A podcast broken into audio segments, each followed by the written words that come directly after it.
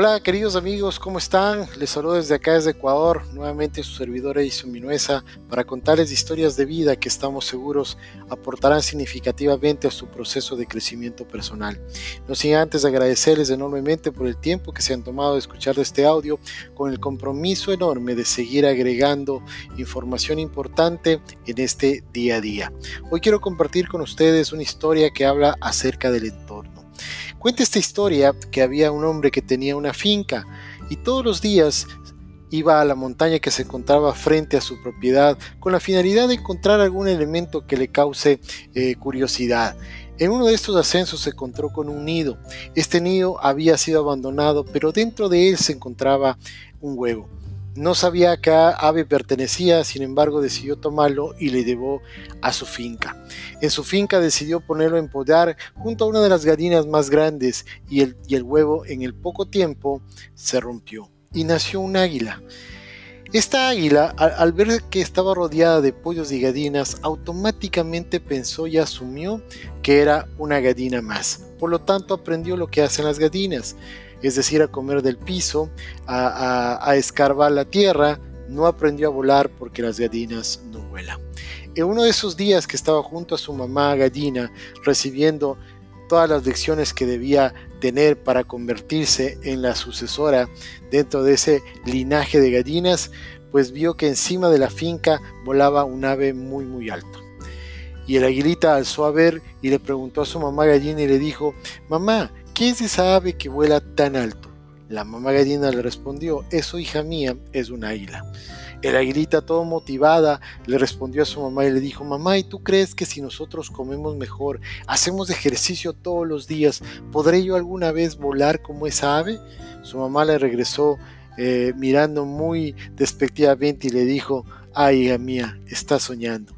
¿No te has dado cuenta que tú eres una gallina? Por lo tanto, jamás vas a poder volar. El aguilita agachó su cabeza y el resto de su vida vivió como una gallina más a tiempo completo.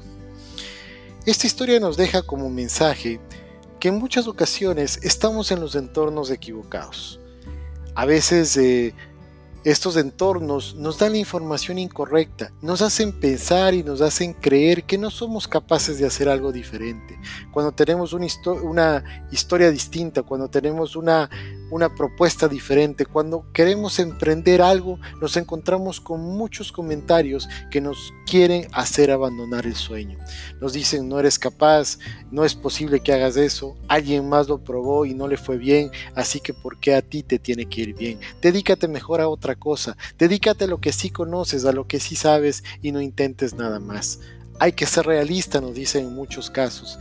Y a veces nosotros asumimos esos conceptos como ciertos y nos convertimos en realistas a tiempo completo. Y definitivamente la realidad es diferente. Es diferente de acuerdo a la visión que tú le pongas a cada una de las circunstancias que te ocurran. Si tú estás preparado para ver oportunidades, por supuesto las oportunidades van a llegar pero si estás acostumbrado a ver crisis y a ver, cosas que no van a funcionar, exactamente eso también va a llegar. Por eso es importante rodearte de la gente que verdaderamente te ayuda a encontrar tu valor.